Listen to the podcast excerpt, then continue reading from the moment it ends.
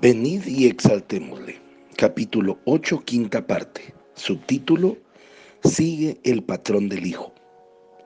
De tal manera se vació Jesús de sus deseos, de sus propios planes, de sus propias necesidades, que su única meta era cumplir el deseo de Dios, quien lo había enviado.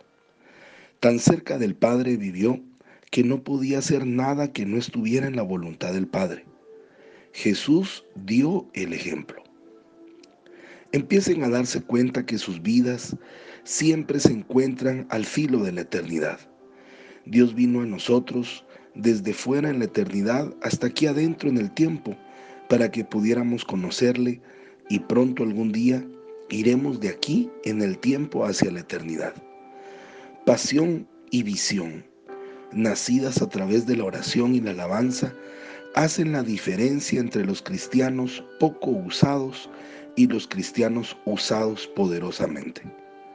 La alabanza y la oración nos traen a esa unidad con Jesús.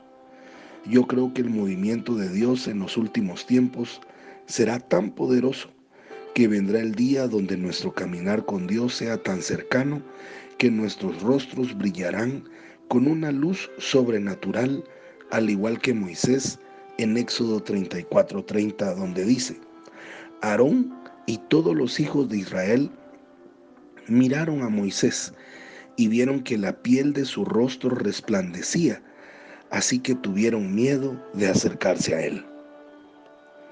Empieza hoy mismo a intensificar tu vida de oración y alabanza para que Dios te dé el deseo, la pasión, la fuerza consumidora para ser uno con Jesús.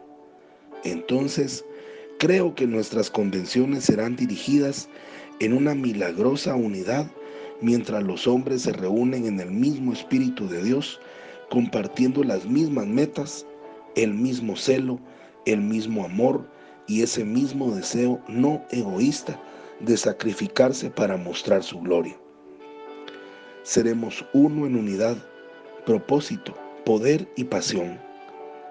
Alaba a Dios para que te dé esa misma visión eterna y pasión para hacer el trabajo de Dios. De esa misma visión y pasión que Jesús tuvo para hacer la voluntad del Padre la que tuvieron los 120 apóstoles en ese domingo de Pentecostés. Tal era la intensidad con que Jesús caminó que producía una gran multitud de milagros jamás vistos sobre la faz de la tierra. Aún así, ese poderoso hombre e Hijo de Dios nos ha comisionado a nosotros para que le sigamos. Juan 17, 18 dice, tal como tú me enviaste al mundo, así yo les he enviado al mundo. Y más adelante declara en Juan 14, 12, de cierto les digo, el que cree en mí hará también las obras que yo hago, y aún mayores obras hará, porque yo voy al Padre. No solamente nos ha enviado, ha dicho que haremos sus obras y aún mayores. Dios desea que tú y yo funcionemos en un nivel de poder aún mayor del que Jesús manifestó hace más de dos mil años. Subtítulo, Somos sus escogidos. Ahora es el tiempo donde Dios levantará su grupo especial de gente escogida que están deseosos de entrar a las puertas santas con alabanza hasta que se lleve a cabo la realidad de la unidad espiritual. Dios está buscando y preparando un pueblo especial para los últimos tiempos. Un pueblo deseoso y listo para hacer sacrificios en sus vidas personales, para así poder experimentar grandes avances en sus vidas espirituales. En el libro clásico titulado ¿Por qué se ensucia el avivamiento? Leonard Ravenhill escribe, debemos modificar el altar, porque el altar es un lugar donde se muere permitan que todos aquellos que no están dispuestos a pagar el precio lo dejen en paz. Mientras terminas este libro, espero que este sea el inicio de tu entrada a una dimensión nueva de oración y alabanza con tu Padre Celestial. Un tiempo donde te encuentres dispuesto a ponerte en el altar y sacrificar toda situación personal bajo su suprema voluntad. Esto no solamente es un eslogan agresivo para tratar de inspirarte. Este es un mensaje sagrado de Dios, la revelación exacta que Él me dio para compartir contigo ahora, durante este crítico momento final de la historia espiritual. Es el tiempo de entrar y experimentar los mismos atrios del cielo. Salmo 104 dice, entremos por sus puertas y por sus atrios con alabanzas y con acción de gracias. Alabémosle, bendigamos su nombre. Repito, entrad por sus puertas y por sus atrios con alabanzas y con acción de gracias alabémosle, bendigamos su nombre. Lucha por exaltarlo hasta entrar en una relación de total unidad con Jesús.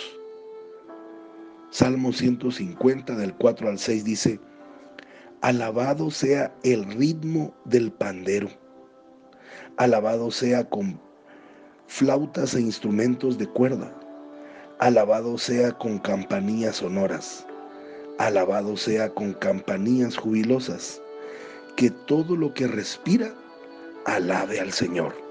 Aleluya.